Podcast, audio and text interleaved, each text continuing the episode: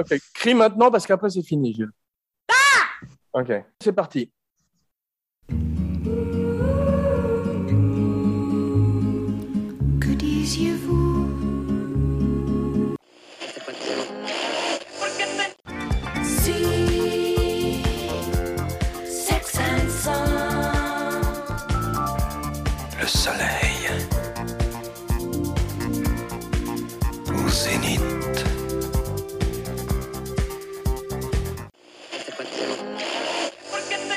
Bonjour, Cinéchat, c'est le podcast qui porte un regard unique sur le 7e art. Et aujourd'hui, tout ce que vous avez toujours voulu savoir sur les bronzés sans jamais oser le demander. En triplex de Los Angeles, Marseille et Lima, je suis votre hôte, Jean Weber, le gentil podcasteur avec le plus gros collier de boules. Et mes collègues sont Jeff Domenech, Pina Colada et Mai Tai pour tout le monde. Gilles Weber, le sauveteur qui fait du bouche à bouche avec la langue. Et bienvenue dans Bienvenue Cinéchat.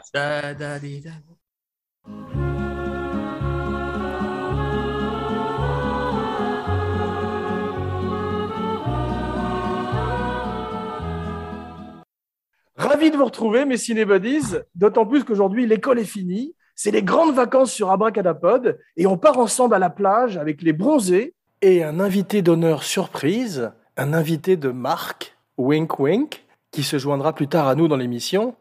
Vous avez vos maillots de bain? Crème solaire? Gilles, crème glacée? Oui, moi, crème glacée.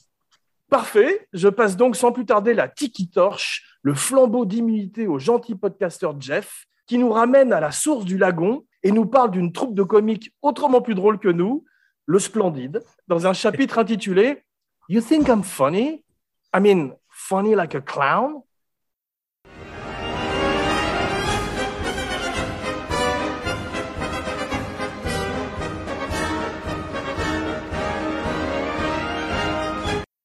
Est-ce que vous savez d'où vient le nom le Splendide?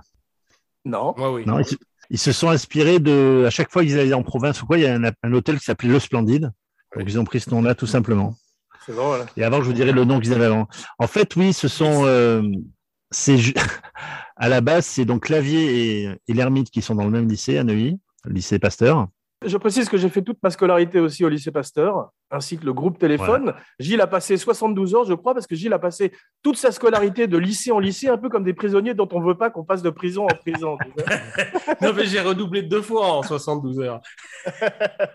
Clavier et l'ermite qui venaient de, de milieux plutôt aisés étaient à, étaient à Pasteur. Et Junio, lui, non. Ses parents c'était venu d'un milieu assez, assez ouvrier et il avait gagné une bourse d'études, ce qui a permis d'ac- d'accéder au lycée Pasteur. Et Michel Blanc, lui, euh, sa maison a été détruite lorsqu'il habitait à Puteaux avec sa mère. Et elle avait fait une demande euh, d'accéder à ce lycée. Comme il avait de bonnes notes, il a accédé.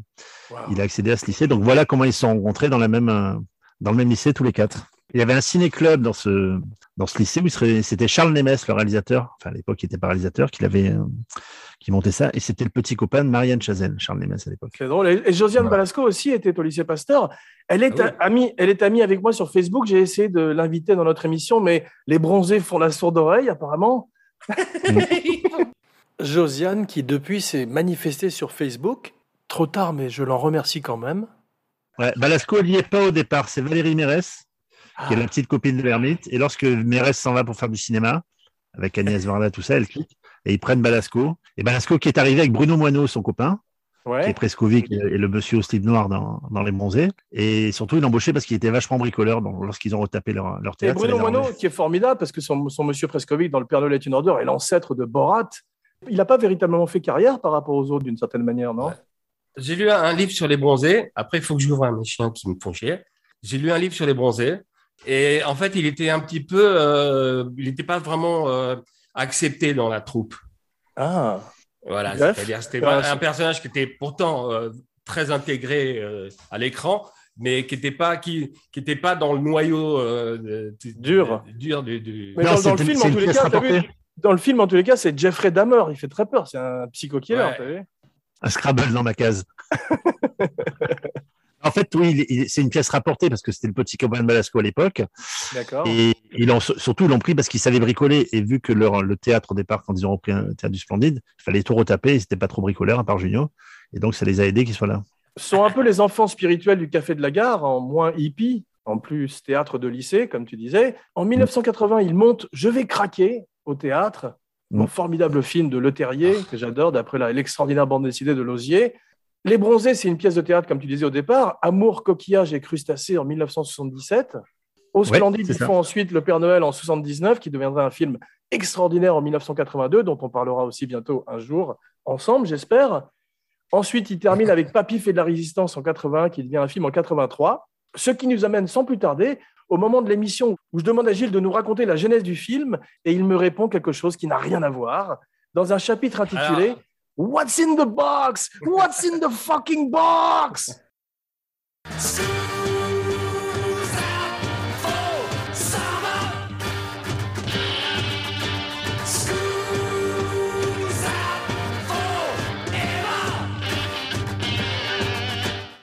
Alors, je suis allé voir les, gi- les givrets. Vous vous souvenez de ça? Les givrets J'ai vu les ouais, avec toi en salle. Jeff, t'as vu les givrets? C'est un film américain, non?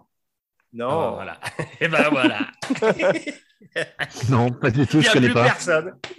Les givrets, c'était euh, des. Je, je sais pas, ils ont, ils ont cru qu'ils pouvaient euh, surfer, sur la va- surfer sur la vague des bronzés. Et ils ont fait. et une production a fait un film qui s'appelait Les givrets, non? Si, mais ça- il y avait plus de cul, si je me rappelle, non? Oh, bah écoute, chacun euh, ses, ses problèmes. Hein. C'était mieux, en fait. Bah, c'était beaucoup mieux que les bronzés. C'est pour ça que je trouve qu'on on devrait tout de suite basculer. Donc, merci, Gilles. Parodie. T'as vu que j'ai fait honneur à ma rubrique. Non, non, formidable. ouais. C'est On une parodie donc, des clubs de vacances, en particulier du Club Med, fondé en 1950, qui appartient aujourd'hui à un conglomérat chinois, le dîner de conglomérat. Euh, le premier village est à Majorque. Tu connais, euh, Jeff, les villages magiques, 1950 Non. Les villages magiques, donc c'est l'ancêtre du Club Med, c'est fondé, je crois, par le journal Elle. Et il y a un film à l'époque, tu l'as pas vu, un film qui s'appelle donc Le village magique, et qui est l'ancêtre de ce film avec Robert Lamoureux et Lucia Bosé, un film de 1955, une comédie de mœurs. Non, je connais pas, mais Au je silence je. Quel- Quelque chose me dit que c'était pas pour les enfants, ma- malgré le nom. Oui, c'est vrai, c'est effectivement l'ancêtre de ces comédies noires à l'italienne. C'est entre le rire et le larme. Et les larmes, on retrouve ça dans Les Bronzés, qui est beaucoup plus proche finalement de- des monstres ou des nouveaux monstres. Ouais.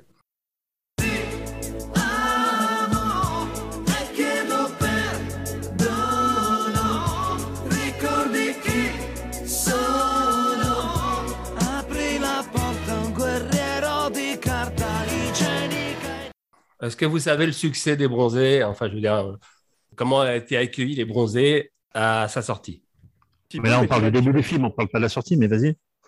Bon, on commence par la fin. Oh, dis donc, toi Dis donc, le Eh. Rambo, tu vas te calmer? Alors, Gilles, raconte-nous la, la fin. Non, non, non, non, non, c'était une question. Donc, si vous avez aucune connaissance, dites-le vraiment euh, aux gens. Si vous êtes agressif, arrogant et nul. Donc, on retrouve dans Il n'a le pas film- été très bien accueilli. C'est pas un succès énorme parce que les gens euh, c'est- c'est- Ah, n'étaient pas 2 prêts. millions- pour 2 millions une trois. comédie. Pardon? 2 millions, 2 millions 3, c'est pas mal. Ah merde. ok, vas-y. Non, c'est un bon succès parce qu'effectivement, un peu la manière j'ai trouvé de l'humour de Coluche, il montrait un miroir aux gens où ils ne se reconnaissaient pas fatalement et ils pouvaient rire d'eux-mêmes sans savoir que c'était vraiment eux, si tu veux. Donc, euh, Ouais. C'est euh, c'est ça qui est formidablement bien fait dans, dans ce film, qui est, euh, que j'ai revu il y a deux jours et qui, je trouve, n'a vraiment pas pris une ride, est toujours aussi extraordinaire et est une- un des grands, grands, grands classiques de la comédie française. Mais c'est vrai qu'on est plus proche ici du ton de Blier ou de la meilleure façon de marcher. Jean-Claude Duss, d'ailleurs, est parti directement dans la meilleure façon de marcher pour devenir moniteur de colo. C'est toujours le même personnage torturé. C'est vrai parce qu'en fait, l'équipe du Splendide, à cette époque, ils, ils, ils prenaient plein de, de pubs et de petits films. Ils ont tourné pour Polanski, Miller, Tavernier. On les voit dans les Euh, Bliers. Ouais, ouais, donc on les voit, on les voit souvent dans, dans des petits rôles. Ils faisaient des pubs aussi, en fait, pour gagner de l'argent, pour retaper leur théâtre. Au départ, il s'appelait pas le Splendide, il s'appelait le groupe du théâtre de la Turlute. De la Turlute, c'est vrai. Et c'est Wow. Scylla Shelton, c'est Shelton qui leur a fait changer de nom. Ils ont- euh, Dommage. À, à propos, à, propos, à propos, tu te rappelles de Claude Pieplu dans La meilleure façon de marcher? Concours de Cours bite. de vite. Mais parlons un petit peu d'Yves Rousséroir, si vous le voulez bien, dans un chapitre intitulé Mélodie d'amour chante le corps d'Emmanuel.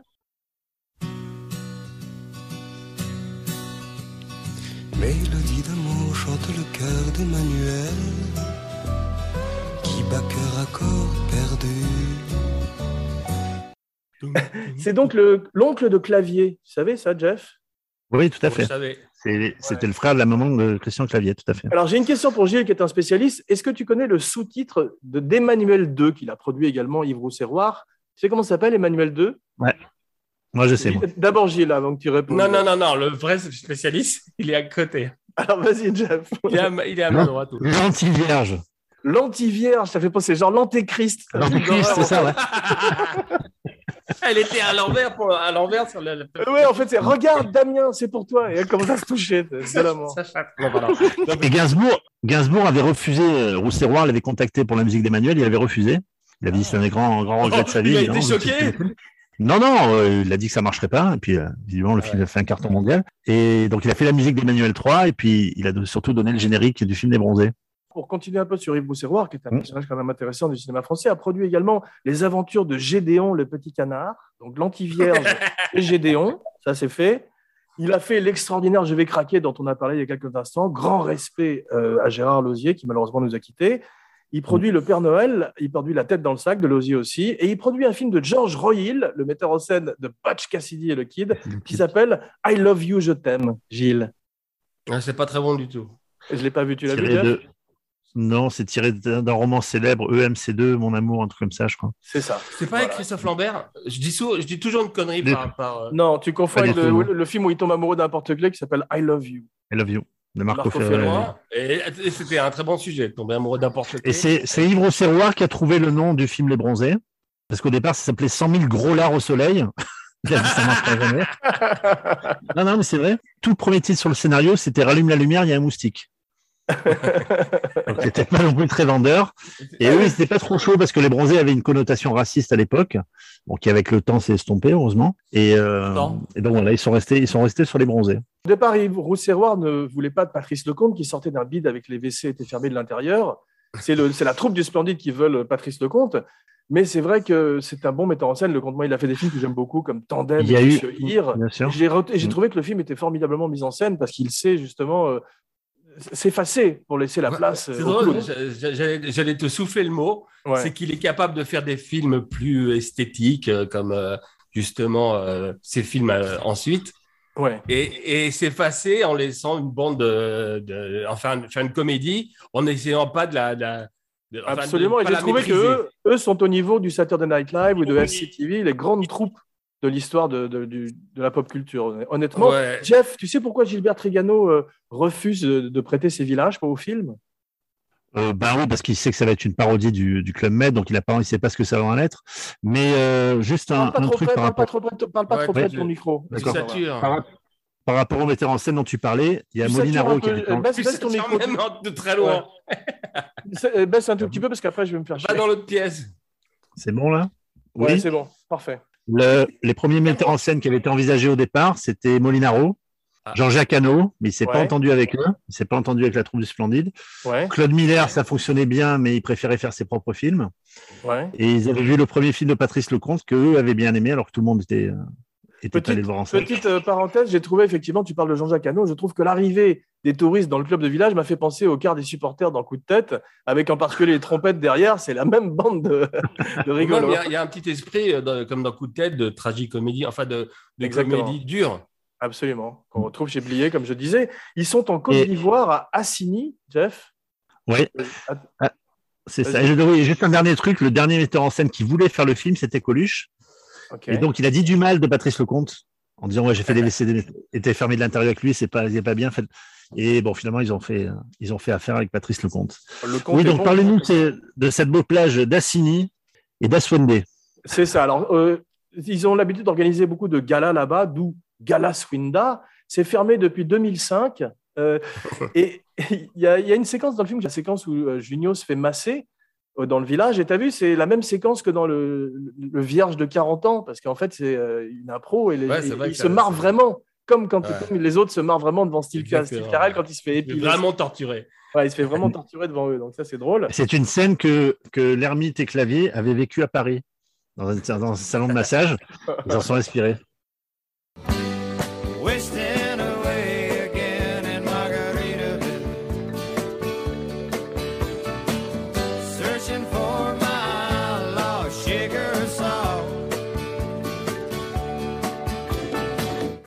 C'est drôle, c'est qu'ils ont tous été géo aussi pendant plusieurs années, Ouais. à la manière d'Alexandre Arcadie.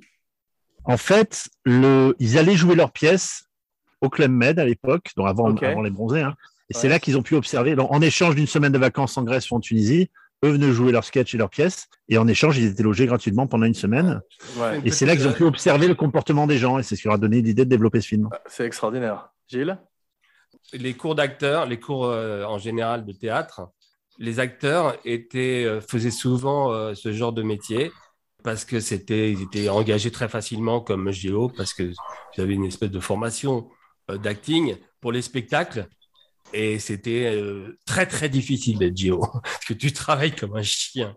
En fait, pas du tout, c'est pas simplement la plage et faire le, le con quoi. Ce qui est drôle, ceci dit, c'est que tu as vu, euh, Régo et Creton sont tous les deux en train de se baigner. Ils foutent rien à un moment. Au moment avant de torturer Michel Blanc, ils sont quand même en train de s'amuser, de se baigner. Ils ne travaillent pas. Ah ouais, non, mais c'est une version euh, cinématographique. Donc ça met- Tu sais comment s'appelle le film en anglais, Gilles? Euh, de- les givrés Non, Jeff? The Burning. Non, ça s'appelle French Fried Vacation. Motherfucker. Je pense que c'est inspiré de. Kentucky Fried Movie, peut-être. C'est un petit peu genre. Alors, qui, qui devait jouer le rôle de, de Michel Creton au départ? Jean-Paul Belmondo. Non. Eh, Je sais. Salomon. Ah, ça aurait été Salomon. facile. Allez, un indice, Salomon. Comment? Salomon. Salomon. Euh, les mines du roi Salomon? Pas du Euh, tout, Rabbi Jacob. Henri Guibé. Mais... Louis de Funès? Non, Non, c'était Henri Guibé.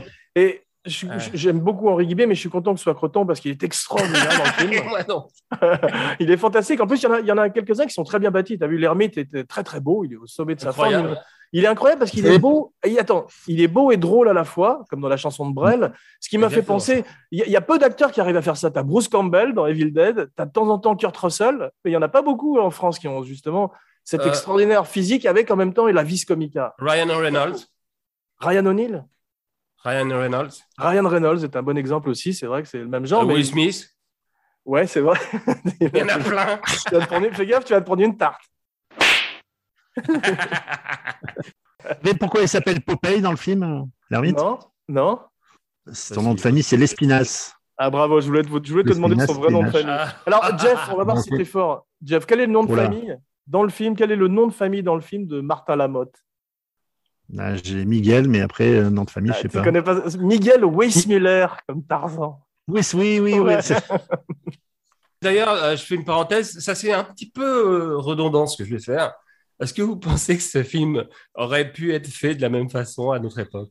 J'allais te poser la question, effectivement. Mais j'ai pas Bah, vu. les- Regarde comme elle cligne de l'œil. Non, C'est c'est... ça, Victor. Ah ouais, ça, c'est- ça, c'est pas possible. Mais- Tu sais, sur cette scène-là, en plus, il manquait de comédiens. Donc, il y a la copine de, il y a la copine de Junio et de l'ermite qui sont venus faire les, les mannequins pour prendre dessus. Voilà. Puis il y aura Mais une autre, personne tout que à l'heure, on en parlera. que tu verrais maintenant sans avoir. euh, Mais j'ai 800 pas vu, 000 euh, excusez-moi. Jeff, j'ai pas, Jeff, j'ai pas vu les enfants des films comme de- de- des- les enfants des bronzés comme euh, Camping ou tous ces films qui parlent aussi de gens qui partent en vacances.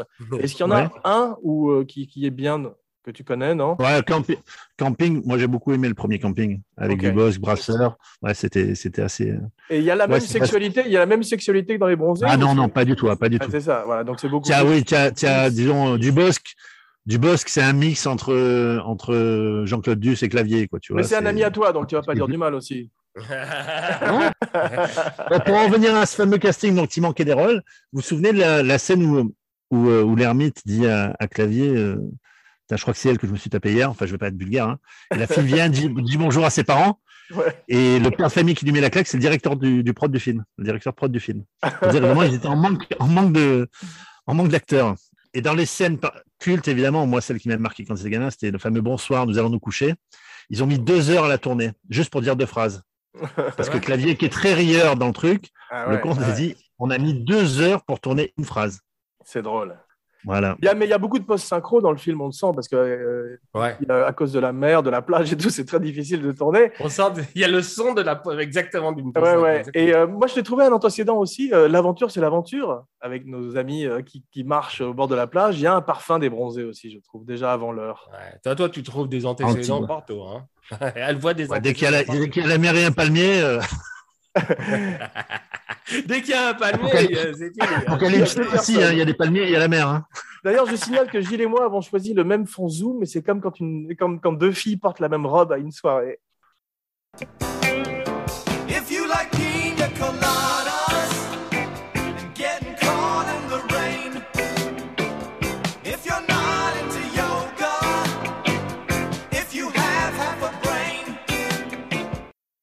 Chaque acteur euh, est en charge de son personnage, tu as vu, et d'écrire une petite biographie de son personnage. Donc ça, c'est formidable. C'est un vrai travail comme de, de- de sketch qu'on voit dans, dans- au Saturday Night Live, comme je disais. Et euh, dommage que ce soit pas comme ça dans Cinéchat. Il y a une scène que Michel Blanc a écrite pour clavier. Ouais. Quand il rentre dans l'eau et qu'il cite, il cite Saint John Perse, c'est Michel Blanc qui l'a écrit. Ah ouais, Azur, nos bêtes sont bordées d'écrit. Ouais. C'est Michel Blanc qui a écrit cette scène-là. C'est drôle. C'est comme dans le Magnifique où Jean-Paul cite Perse aussi, Mm. non? Saint John Perse Ouais. dans le Magnifique. il Ouais, je, il me semble, ouais. Dans Et le- en je fait, sais tu sais que pour l'anecdote, c'est pas Saint John Perse qui a écrit ça dans le Magnifique, c'est le frère de mon père. Ah ben voilà. Saint John. Weber. Et tu sais qu'il y, a eu des- il y a eu quelques scènes coupées dans le film?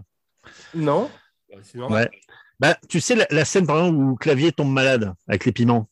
Il n'y a pas de suite, en fait. On ne sait pas ce qui. Et en fait, le soir, quand il rentre en car, quand il rentre en car, il a vraiment la chiasse. Ils sont obligés d'arrêter le car et le car a les fenêtres ouvertes. Et lui, il se met derrière un rocher. Bon, je vous passe les, les, les bruits, etc. Et donc, les gens hyper gênés, donc euh, Junio, Chazelle qui entendent tout, évidemment. Quand il rentre dans, dans le car, il fait Je remercie parce que j'entendais tout derrière les rochers et vous n'avez pas dit du mal de moi. Voilà. J'ai entendu que, évidemment, on tout entendu. c'est- C'est Dumb and Dumber avant l'heure. Quand je travaillais avec Christian Clavier sur un scénario qui n'a jamais été fait, j'avais rencontré Marianne Chazelle et on avait vu, euh, comment ça s'appelle, euh, Gigolo, tu sais, en français, 12 Gigolo, comment ça, je sais pas si c'est un titre en français, tu sais. Ah oui, c'est euh, c'est le film Mal avec. Gigolo. Ouais, voilà, avec Rob, Rob, Cameron. avec Rob, Rob Schneider. Voilà. Et il y avait la scène, tu sais, où il est avec son père.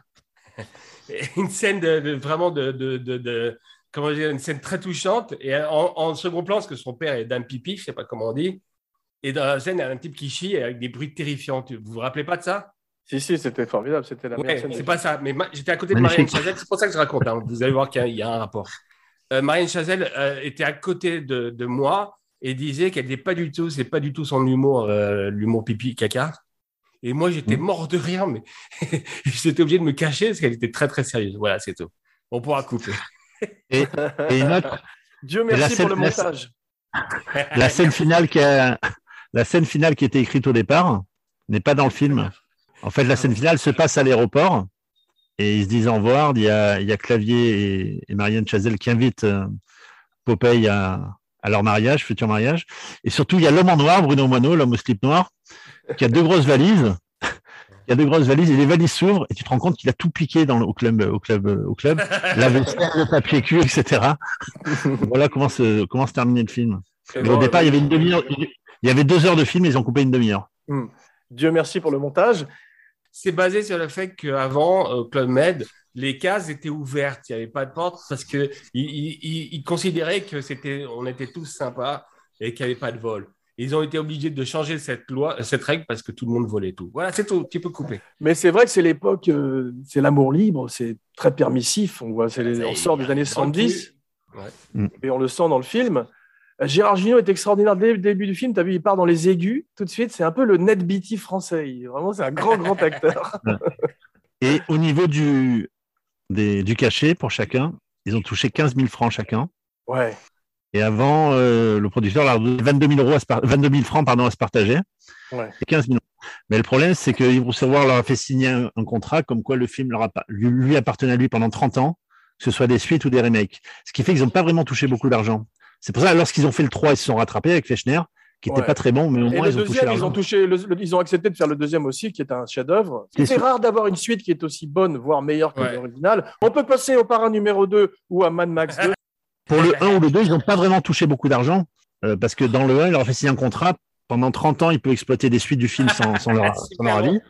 Et c'est après Fechner qui va, euh, qui va faire le, les bronzés 3, évidemment. Et là, ils vont se rattraper, ils vont prendre un Ouais. bon paquet de pognon chacun, même si le film est moins bon, moins, ils sont J'ai été rattrapés. frappé euh, par euh, la, la- la classe de Lavanant, extraordinaire actrice, elle est fantastique.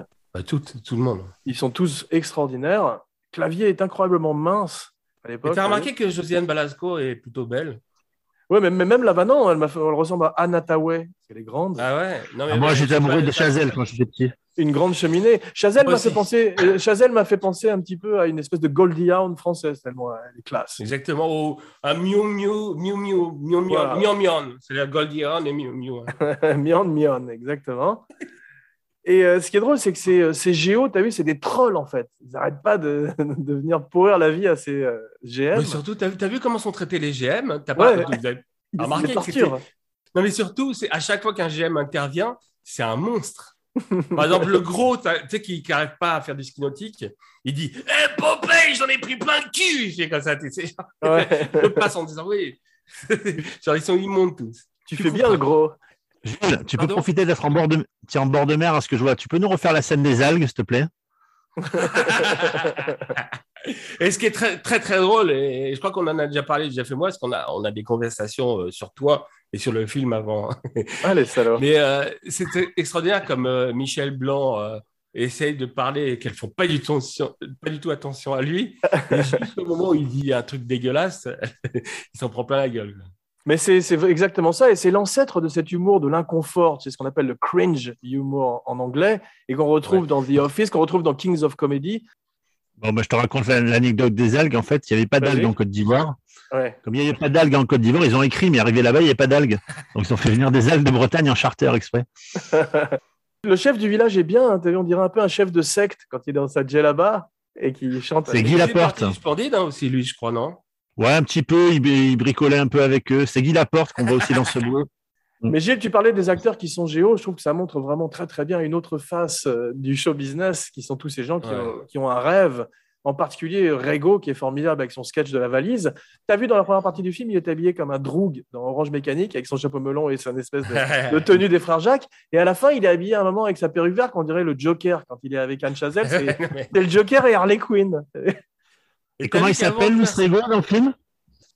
Et alors, je l'ai noté, donc je- je- moi je le sais. Ah, bah non, sans regarder tes fiches, monsieur Westmiller. Il y a des anti-sèches sur sa main. Georges Pelletier. Georges Pelletier, dit Bobo. les assurances classiques panaises. Ouais, Pelletier, que ça lui dit comme ça. Pelletier, Pelletier, Georges Pelletier, non? Pas Mais c'est beau, c'est vrai que c'est comme dans les Faut que j'arrête d'imiter parce que je, je le fais pas très bien. Si, tu fais bien les gros surtout. Clavier euh, est immonde, il est extraordinaire. Tu as vu avec son toujours, et je me rappelle son slip étonnant où on voit ses poils pubiens. Et euh, Ah, il pourrait est- plus le mettre aujourd'hui. personnage- C'est un personnage, il m'a rappelé aussi son personnage de la course du rat, parce que c'est toujours un type qui veut faire partie d'une partouze et qu'on rejette. Et il est Ah bah extraordinaire. oui. D'ailleurs, Ah, c'est un GM qui, qui, pendant un moment, il essaie de, faire, de, de, de- de rentrer dans la bande des géos. C'est ça. En fait, euh, je vais craquer, c'est le Ice White Shot français. C'est un mec qui veut faire partie d'une partouze et qu'on rejette aussi. Euh, Comment il s'appelle, Clavier, dans, dans Je vais craquer? Monsieur Euh, Weber? Pelletier, dit Bobo. Non, je sais pas. Bobo. Bobo Pelletier. Ah, Il a le même prénom que dans Les Bronzés. Ah bon? Jean-Yves? Jérôme Ozindron. Ah, Ah oui, c'est vrai, exactement. Putain, Bravo, bravo. France, son meilleur film. Ouais. À Clavier, Je vais craquer. ouais. Et t'as vu d'ailleurs, il danse très très bien, Clavier. Euh, quand il est sur la piste de danse, il m'a fait penser Ah oui, à ça- Pacino. J'ai- Ouais, t'as certains acteurs qui dansent extraordinairement bien. T'as lui, donc t'as Pacino, t'as euh, Sam Rockwell qui danse très très bien, et euh. Hiddleston, Tom Hiddleston, le mec qui fait Loki, danse très très bien aussi. Richard dans la chèvre, il a la danse dans le sang quand même. hein. c'est vrai. Pierre Richard dans la chef, c'est une des, une des meilleures façons de mal danser que j'ai vu dans un film. la meilleure façon de mal danser. Bien, bien. Bon, bah voilà. J'ai des moments où je riais quand même de nouveau tout seul. J'avais mon casque pour pas déranger ma famille. Et euh, y a le- vraiment- C'est quand, quand tu ris avec un casque, on n'entend pas? C'est un casque de moto. Il y avait un truc qui était très très drôle, c'était le moment où, euh, il, il- où euh, Michel Blanc tombe dans l'eau et je crois que c'est euh, l'ermite qui dit Attrape-le Par les par cheveux. les cheveux, prends-le par les cheveux. et après, tu as vu, il essaye de le prendre par les cheveux, il n'y a rien, il y a juste un quoi. Il fait exprès. Et en plus, il insiste sur le cheveu. Il y a un petit faux raccord sur cette scène-là, ah, parce qu'après, il le ramène dans sa case, en fait. Donc, il le prenne de la piscine pour dans sa case. Et lorsqu'il le porte, tu vois qu'il a les, les pieds pleins de sable, Michel Blanc. Ce qui n'est pas logique, puisqu'il sort Ouais. de l'eau. C'est vrai. Mais c'est, euh, quand il se fait, on, dit, on parlait de quand il se faisait masser, il y a une réplique qui est extraordinaire aussi. Je vais parler des répliques qu'on connaît un petit peu moins euh, par rapport aux, aux répliques très connues. C'est non, les yeux, tu les laves pas, les yeux. Il y a- avec, une pointe de racisme derrière. Qu'on c'est retrouve ce que je aussi. fais, C'est ce que je criais. J'en refais, j'en refais une. euh, Quand ils essaient de marchander aussi et que et le vendeur répond imitation. 30 000. 30 000. ouais, Ah, 30 000. Ça, ça, ça fait partie des répliques que les gens connaissent pas, tu dis? Ah, c'est hyper culte. Non, mais moi, moi, je peux, je peux, je peux, je peux? Oui. Mais Vas-y. Quand, quand euh, Clavier, euh, quand, pardon, quand l'ermite est en plein chagrin d'amour, et, et- et l'autre lui parle mal, donc il revient, il fait Eh, machine, viens voir. et machine, c'est extraordinaire. Extraordinaire. Et surtout, il s'endort. Il s'endort une fois qu'il est dans la chaise. Elle se démaquille, tout ça, prête à Mais prendre ce qui un. est fantastique, c'est que c'est- un, addict- c'est un addict sexuel. C'est un personnage immonde. Et, et c'est gag après gag, uppercut, euh, droit, crochet. Ça. Ils n'arrêtent pas une seconde, ils lâchent pas. C'est ça qui est étonnant. J'aimerais bien t'en mettre un. Moi aussi. Et quand il pèse, tu sais, quand il pèse le nombre de, filles qui- de films qui se sont tapés. Le nombre de filles qui se sont tapées. C'est vraiment quelque chose qui existe et qu'ils ont vu au, au Club Med. Ouais. Que les géants pèsent, pèsent leur conquête, en fait. Et puis à la fin, pèse hein, avec P, hein, j'ai pas dit baise. Ah, non, Et la, fin, à, et à la fin de l'été, ils comptent, ils comptent, ils font les additions. Et là, tu lui dis, t'en es à combien? Alors, 3000, 3000 Addition. kilos. Je suis à 125 kilos, mais en une seule fois. Ouais.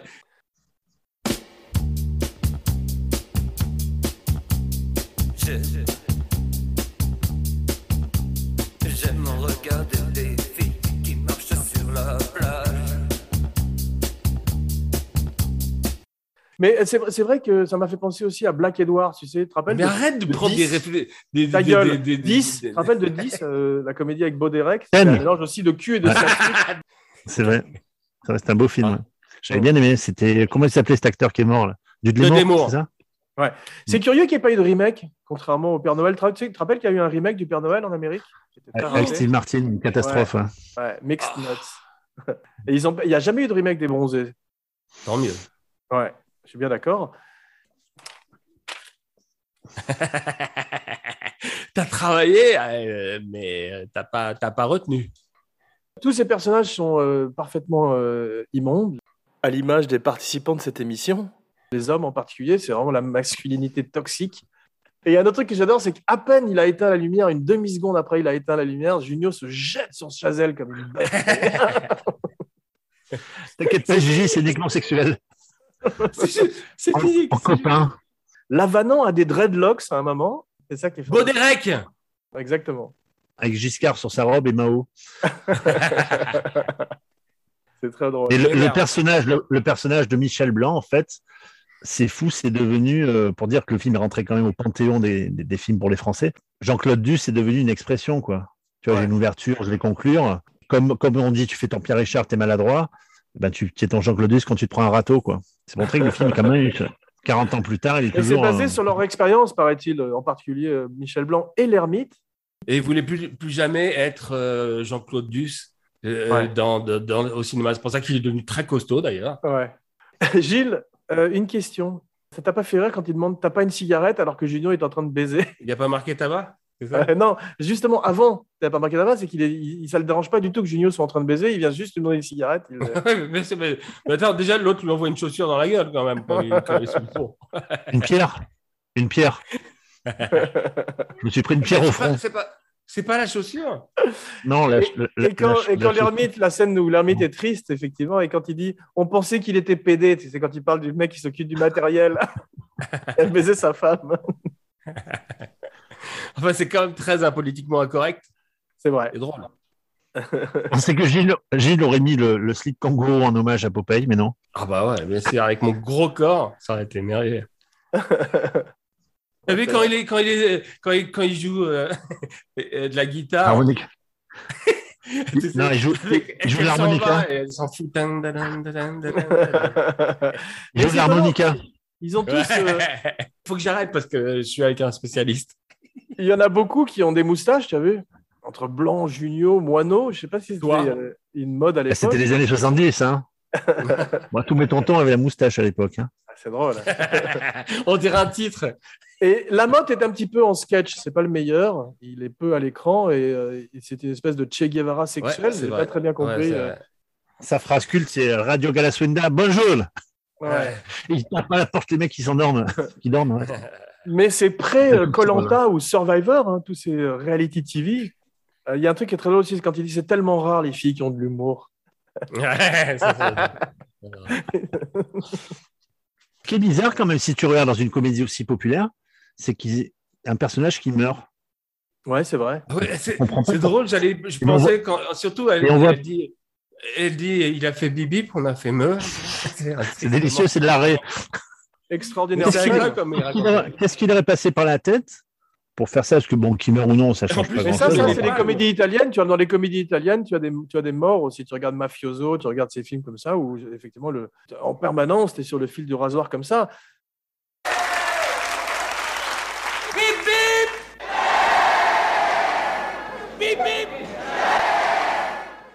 Mais juste avant que Créton meure, il est sur scène. Et tu as vu quand il sort de scène et que Régo lui dit retourne, retourne-y. Et l'autre lui dit, il lui dit quand la mayonnaise est prise, faut plus toucher. Ouais. Ça, c'est extraordinaire. Et, et il montre déjà l'autre qu'il n'a pas de timing en disant retourne encore une fois. Parce que là, il montre Et le sketch de la valise, tu as plein de comiques, effectivement. C'est l'histoire du beat sur scène. Et ça, c'est très bien fait. Parce que souvent, le stand-up, vous avez remarqué, souvent, le stand-up est représenté au cinéma et c'est assez raté. Alors que là, tu sens que c'est des mecs qui ont fait du stand-up, que ce soit Rego Ouais. ou tous ces mecs. Ils viennent effectivement du one-man show. Quoi. Ça m'a fait penser à Bob Fosse ou à Milos Forman, c'est-à-dire la vérité de, de ces artistes qui n'ont pas complètement réussi leur coup. Et c'est là où c'est un grand chef-d'œuvre qui rejoint le panthéon du 7e art. Et Moreno en 4. Et il y a un personnage, euh, Polo, c'est qui ce personnage en cuisine? Il fume un joint, j'ai l'impression, t'as vu, non Jeff? Euh, ouais, ah, je- j'ai l'impression que ça a été fait à Paris, cette scène-là. Ouais, C'est lui vois qui a, pas, qui a- euh, qui a- qui a 120, un- une- euh, 120 kilos, non de, de- Ouais. Très hardcore comme scène, ça, tu verrais pas ça aussi aujourd'hui. Ah, ça, tu fais ça aujourd'hui, c'est bon, tu as, tout le MeToo devant, les, devant le cinéma, là. hein. Voilà. C'est impossible. J'adore euh, comme euh, Créton s'appelle Bourseau, comme le fromage. aussi. Et ce qui est formidable, c'est que chacun des, des acteurs ont une scène, ils ont tous une scène ensemble. Ça, c'est la marque des grands films d'ensemble, cast, de troupe. C'est que chacun des personnages, ils ont tous une scène ensemble, l'un avec l'autre. Et toutes les scènes sont extraordinairement écrites et extraordinairement performées parce qu'ils ont eu l'occasion de les répéter sur scène. Et effectivement, je me demande s'ils n'ont pas fait de l'impro aussi, comme dans un après-midi de chien, où ils, ils enregistrent, où ils notent les impros et ensuite ils s'en servent pour écrire le scénario. Je crois pas. Et il y a- et il y, a des petites scènes aussi quand tu revois le film, parce que quand tu l'as vu 50 fois, le film, tu remarques des trucs. Euh, Ouais. Quand ils sont au début, pas ils font trop, l'accueil- hein. ils font l'accueil au village. Il y a Blanc qui dit j'ai perdu ma, ma valise, etc. Et il y a, comment elle s'appelle euh, Gisèle qui est là, euh, Gigi, Marianne Chazelle. Elle arrive, et regarde comme elle pousse la vanne, comme une merde. Et elle serre la main à tout le monde. Elle serre la main à tout le monde. Et tu as Jean-Claude Duss qui est là, qui tend la main, mais elle le calcule même pas déjà. Tu vois, il est transparent, il est invisible. Ah ouais, mais ça, c'est la force. Ils sont tellement dans leur personnage, c'est que quand tu Ouais. vois les arrière-plans, ils sont toujours dans leur personnage et ils amènent encore quelque chose. Ah, mais c'est ça, il y a, il y, a, il y, a, il y a une scène, mais tellement qui me fait rire, il y a, fait rire que moi, parce que bon, c'est dans, dans les. Dans, euh, le Père Noël est une ordure, donc on en reparlera une autre fois. Hein on sera, on va pas être hors sujet. Ouais. Si je fais ça, euh, il m'engueule l'autre. J'ai dit que c'est hors sujet, donc je le dis pas. Gilles, recule, là, tu te rapproches aussi de ta caméra et on voit ton beau gros visage en, en, très- en extreme En close- trop, en trop gros plan. en extreme close-up. Ma scène préférée de toutes, c'est le karaté. Avec, Ouais. euh, surtout Marianne Chazelle qui, qui rit genre. Là, c'est- Alors qu'il vient de se détruire, de déchirer euh, la- l'aine. Là aussi, la scène a été coupée, parce qu'après cette scène-là, ils font des, ils font des pompes chinoises, qui a une, une grosse connotation sexuelle, où ils doivent se frotter au sol comme ça. Donc c'est une, c'est une scène de en fait.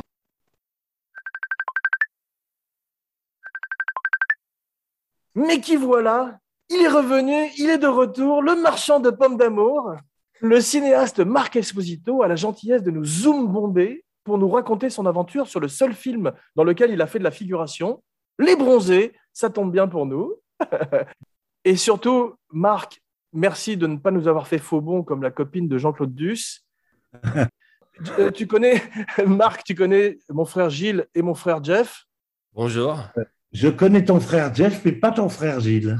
Ben Ah, C'est parce que je suis pas vraiment son frère. Les présentations sont faites. Euh, c'est à toi dans un chapitre intitulé Regarde comme elle cligne de l'œil. Touk touk. C'est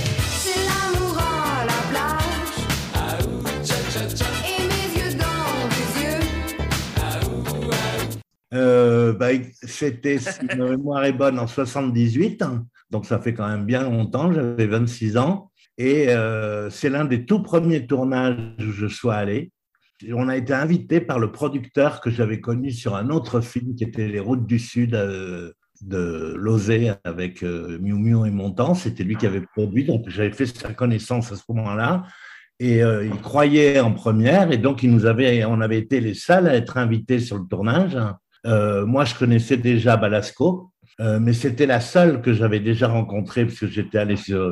Les petits câlins de Jean-Marie Poiret. Et euh, donc, quand je suis arrivé sur le tournage, c'était ma seule copine avec le, avec le producteur, en fait, Ouais. qui n'était pas mon copain. hein, c'est quelqu'un que, même aujourd'hui, je le vous vois alors que je le connais depuis. Euh, et donc, euh, c'est un grand souvenir de rigolade pendant. euh, j'ai dû rester quand même au moins huit jours, je pense. Donc, j'ai assisté à beaucoup de scènes. Et comme c'était la première fois qu'on me demandait de faire, c'est plus que de la figuration, c'est une silhouette. Ouais. Puisque c'est un personnage qu'on retrouve dans deux scènes différentes. Il y a quelque chose à faire, puisque la première fois, je peignais des seins sur le. Dans la première scène, je peins des, nuages, un ciel bleu et des nuages sur euh, la poitrine d'une jeune femme euh, avec laquelle j'étais d'ailleurs euh, très copain. Euh, Imagine. et c'était évidemment pas moi qui avait fait le dessin. hein. le, le- le plan commence, elle a déjà le. le- moi, je fais juste semblant, Eh, je fais juste semblant de, de, de, de- de peindre. hein. Et c'est là où, euh, euh, comment, Mertin Lamotte, qui fait le- le- l'examinateur, euh, dit un truc genre euh, très joli, très poétique, avec l'accent brésilien. Et donc, euh, et après, donc, on me retrouve dans la scène euh, de- du cocktail, euh, où là, c'est de la, où je suis derrière et où là, on me voit beaucoup parce que je suis au deuxième plan, donc très légèrement flou. Mais comme j'ai une grosse tignasse et une grosse tête, euh, j'occupe. euh, et c'est en général dans cette scène-là que les gens me voient et m'envoient un texto. Ils n'ont pas fait gaffe que c'était moi qui peignais les seins. Parce que dans la scène, on me voit à trois quarts d'eau. euh, il faut vraiment le savoir. Et ils ont été vraiment, c'était un tournage formidable parce qu'ils étaient tous pleins de bourre. Le comte était plié de rire tout le temps. Tout le temps, il était très respecté, très écouté. C'était un metteur en scène. euh, il m'a d'ailleurs, on peut le mettre dans la même catégorie que ton père, euh, que Francis Weber. hein. C'est-à-dire, euh, c'est Que le père de Jeff. qui est Non, et- toujours, euh, ah, voilà, c'est quelqu'un qui est toujours euh, poli, gentil, euh, qui ne sait pas ce que c'est que piquer une Pas crise de nerfs sur un plateau. euh, Ouais. et pourtant, là, il avait des acteurs particulièrement dissipés. hein. Mais euh, il était euh, très cool et en même temps euh, ferme, obéi. Enfin, c'était, ça paraissait très facile d'être metteur en scène quand on le regardait travailler. C'est cool. On a dit beaucoup de bien de lui en début d'émission, effectivement. Et tu as jamais eu envie de refaire de la figuration? Parce qu'avec un beau visage comme le tien. Non, on me l'a beaucoup proposé. On m'a même proposé des petits rôles euh, dans des courts-métrages, dans des longs. J'ai toujours refusé. Euh, je déteste ça. J'ai détesté euh, faire ça sur, le- sur les bronzés. Ouais. J'ai détesté qu'on voit ma gueule après. Euh, J'aime pas ça du tout. Et surtout, il y a cette espèce de pression à la con que si on fait une connerie, on va faire perdre du temps à des gens, tout ça. Je n'ai aucune raison de m'imposer ça, quoi. Il y a toujours, euh, il y a toujours, euh, il vaut mieux d'en plus prendre euh, un acteur à qui on Et fera tu as, tu avais pas, t'as jamais eu envie de faire un caméo Hitchcockien dans tes propres films? Je fais des caméos euh, plus qu'Hitchcockiens, euh, car, euh, par exemple, on voit mes jambes Ah, dans le générique du Oh. Cœur des Hommes 1, donc là, c'est quand même très pointu. Euh, si, on peut, si on peut dire. Et je fais euh, dans toute la beauté du monde, parce qu'on manquait de figuration, je fais un figurant euh, en bord cadre. euh, c'est impossible de me reconnaître euh, quand, euh, quand Zoé Félix j'espère qu'on voit, arrivait. j'espère qu'on voit tes jambes quand même. Parce que... Ah ouais. Je pense, je, franchement, je crois que c'est impossible de savoir que c'est moi. Je fais juste, ça fait, on voit juste qu'il y a une personne en plus dans le cadre, quoi. Ouais, Mais on me reconnaît pas du tout. c'est drôle. Sinon, jamais. Voilà, des gens. À chercher. Bah, je, je prépare un film sur euh, la vie d'Albert Einstein, donc je voulais t'en parler. Parce que- Eh bien, il faut que je perde quelques kilos, hein, quand Non, même. mais tu fais, tu fais juste les jambes. Tu sais d'ailleurs, Ah. Marc, ce week-end, j'étais à l'Observatoire. Maintenant, tu es à Los Angeles. Nous sommes tous les deux sous, le- sous le même fuseau horaire. J'en suis ravi. Et j'étais à l'Observatoire, le Griffith, euh, le Griffith Oui. Observatory. C'est là où ils ont tourné le film avec James Dean. Et je me suis dit, si tu vas là-bas avec une pancarte avec marqué photo avec Albert Einstein, 5 dollars, tu repars à la fin de la journée avec 10 000 dollars. 10 000, ça me paraît beaucoup quand même. Hein. Euh, Et. En prison après. Je pense que quand même, quand on regarde euh, la photo d'Epstein, euh, la seule- ce qu'on a en commun, c'est la- la- les poils. hein. C'est les cheveux, encore, surtout, ouais. du tout, euh, il n'est pas du tout. euh, on n'est pas coiffé pareil, on n'a pas la même moustache et surtout, on n'a pas, on n'a pas la même tête. Mais je dois. Il se trouve que on est surtout, pose à cause des cheveux blancs un peu ébouriffés, qui ne sont pas ébouriffés aujourd'hui d'ailleurs. Non, Euh, c'est magnifique quand tu as, une coiffure de chef d'orchestre ou de savant fou que j'adore. Voilà, j'ai la tête de, de, le- de Louis de Funès dans, le- c'est quoi, dans La Grande Vadrouille où il est chef d'orchestre? C'est ça. Hein? ça. On le voit avec une perruque au début. Il faut demander à Jeff, c'est le spécialiste des films français. Ouais, ouais, c'est ça, tout à fait. Je l'ai à côté de moi, la perruque, en plus. Sinon, Doc, Doc- Doc- sinon c'est euh, Doc Brown dans, dans Retour vers le futur aussi. Ouais. Jeff, D'accord. Pire dans les films français apparemment. tu fais bien de te faire remarquer. Est-ce que tu as une question pour Marc? Mais j'écoutais, moi, j'écoutais. Ah oui, j'ai plein de questions. À titre personnel, à propos des bronzés, hein. À propos des bronzés. Oui, donc j'ai- lu quelques mots dans une, dans une critique que tu avais fait du film en première. Est-ce qu'à l'époque, vu que toi tu côtoyais quand même le milieu du cinéma, tu, parce que c'était leur tout premier film en, en premier rôle, est-ce que tu pensais déjà à l'époque qu'il ferait cette carrière? Est-ce que tu avais des prémices ou, ou pas du tout? Je, pense- je- je- ça me paraissait impossible qu'ils fassent tous une grande carrière. Ouais. Et je me demandais lesquels feraient la grande carrière. Et j'avoue que je n'arrivais pas à, à me. Enfin, je ne pouvais pas dire euh, j'ai cru en clavier blanc et pas en l'ermite Junio, pas du tout.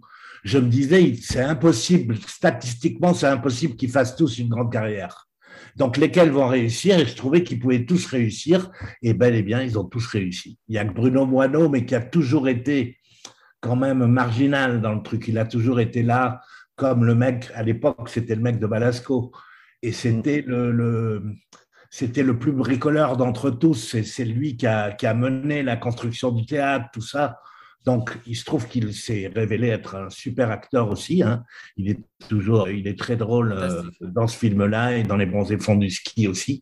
Euh, mais lui-même se vivait pas comme un acteur comme les six autres. Pas du tout. Il, il était arrivé là parce qu'il a eu une histoire avec, avec Balasco, quoi. C'était alors que les autres, euh, ben, ils voulaient tous être acteurs depuis toujours. hein. J'ai retenu un truc, je sais plus lequel d'entre eux m'a dit ça. Je crois que c'est Blanc.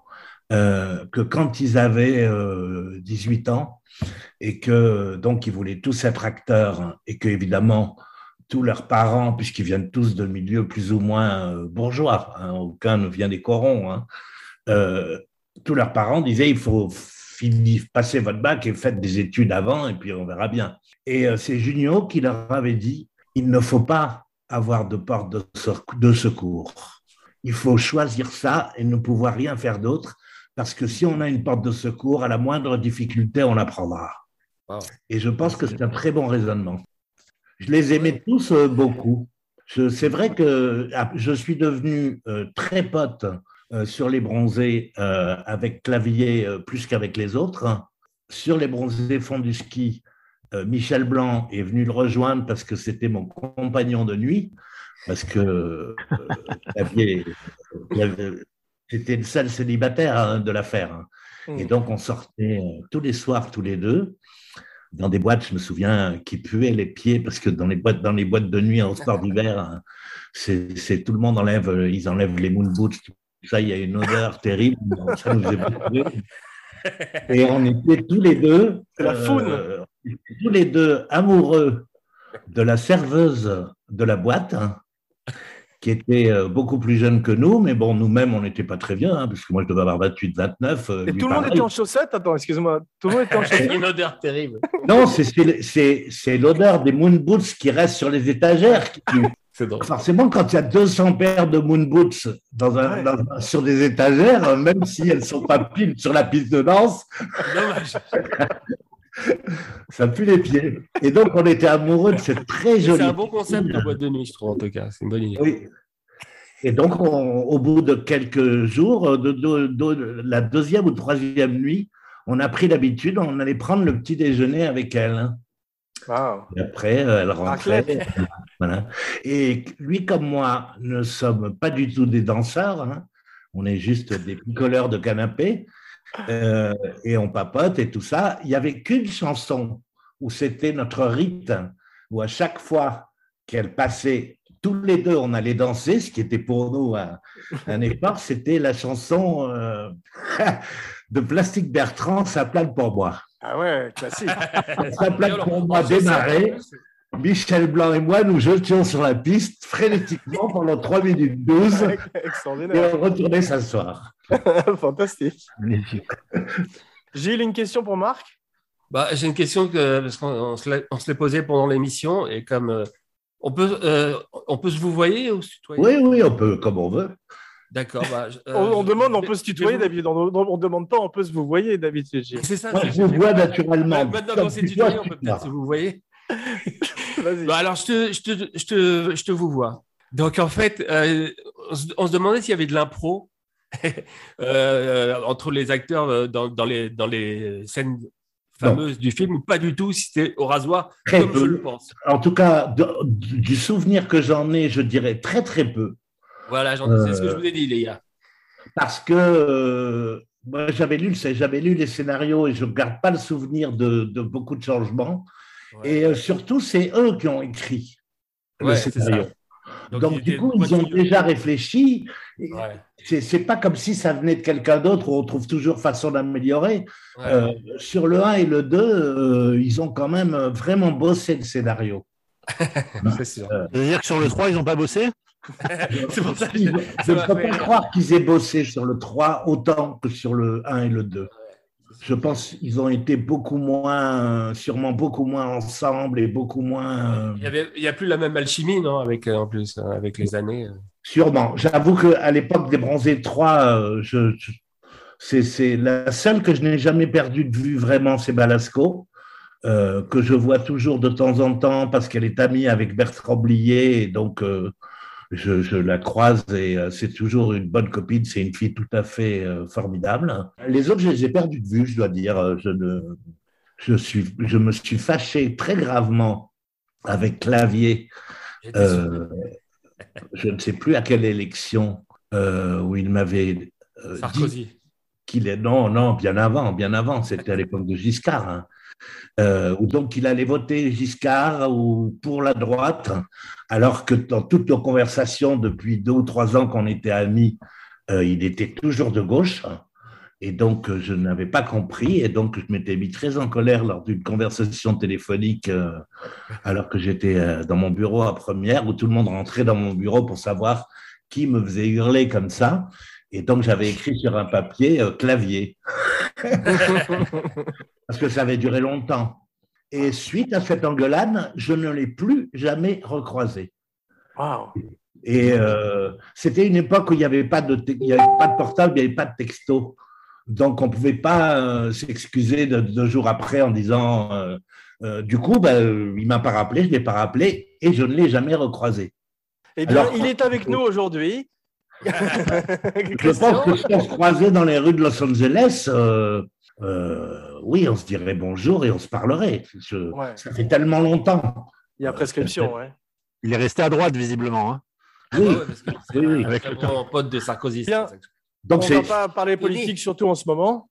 Voilà, euh, Michel Blanc, euh, Michel Blanc, c'est celui avec dont j'ai été le plus proche euh, pendant quand même, euh, je dirais, deux ou trois ans. On sortait beaucoup ensemble euh, la nuit. C'était un mec très, très drôle et très brillant, très, euh, Étonnant. très, euh, très atypique. hein. Il, n'aimait pas la musique de son époque. Il était très euh, démodé sur certains points. À part, ça plane pour moi. à part, ça plane pour moi. Mais je pense Qui qu'il avait le disque chez boîte. lui. hein. À mon avis, il n'avait pas le disque chez lui. Une dernière question, On Marc, chante? car ton temps est précieux. Est-ce que tu as fumé de l'herbe de Galaswinda? Tu en as trouvé là-bas ou pas? Je ne pense pas, non. Ah bon, ouais, c'est pas, c'était pas Même facile. sûr que non. Très bonne question. Même sûr que non. Et euh, je pense que eux-mêmes, euh, enfin, ils n'en avaient pas, sinon ils m'en auraient proposé. Euh, et euh, dans ces années-là, quand même, euh, c'était pas une, c'était pas si répandu. Il y en avait beaucoup plus sur le tournage des bronzés euh, fond du ski à Val d'Isère. Ah, intéressant. Marc, il a fumé les algues de Michel Blanc. Michel Blanc, je pense qu'il a dû tirer. euh, euh, il a dû tirer une fois et demie sur un pétard euh, à 17 ans, il n'a plus jamais recommencé. Euh, C'est pas du tout un fumeur d'herbe. hein. Ouais, ouais, Il a ouais. été Il a attaqué essayé, il a dans Marche à l'ombre. Dans Marche à l'ombre, il a essayé. Voilà.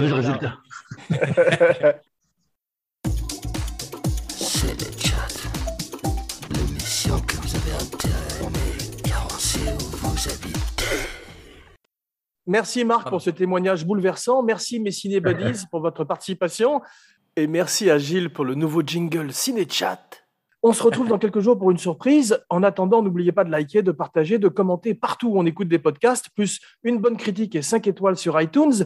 Et souscrivez à la chaîne YouTube d'Abacadapod avec les fantastiques vidéos de Romain Lenoff. Je ne sais pas dans quel état je vais retrouver Romain parce qu'il travaille en ce moment avec Jeff et il l'a Oh achevé, j'ai l'impression. Il y a Merci. Un avant et un après. Jean Weber pour Abracadapod et Cinéchat, signing off. Marc, toi qui es le seul à avoir encore un peu de crédibilité professionnelle, tu n'es pas obligé de chanter. Termine. Merci pour les autres. Mais en France, comme tout se termine malheureusement par des chansons, Jeff, c'est à toi. Oui. On y va? Un, deux, trois. Viens donc nous voir à Galas. là. Marc avec nous.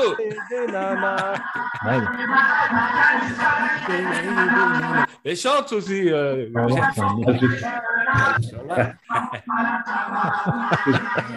Je suis très nul pour me souvenir de paroles des chansons.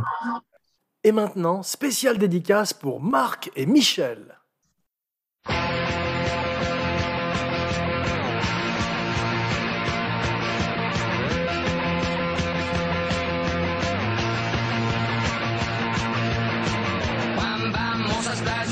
Lit à bouffer sa langue en buvant prends mon whisky. Quant à moi, peu dormi, vide débris, mais j'ai dû dormir dans la gouttière où j'ai eu un flash. En quatre couleurs. Allez hop, un matin, une louloute est venue chez moi, poupée de cellophane, cheveux chinois, un sparadrap, une gueule de bois, a bu ma bière dans un grand verre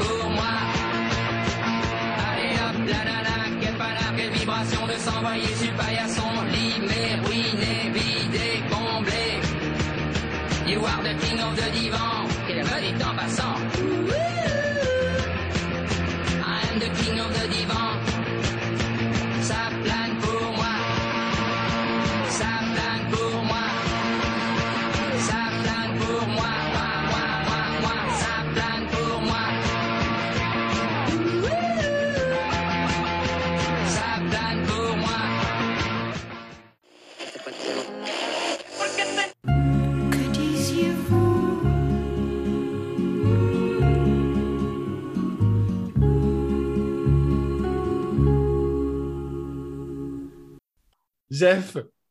Oui. Jeff, t'étais comme un robot, tu sais, qui, qui... genre dans mon ouest. Non, je, je lisais sur un. Il n'est pas encore en, en, en on. J'ai envie de te mettre une tarte, si c'est à quel point. Ouais, je sais à quel point. Et bienvenue dans Cinéchat. Pod.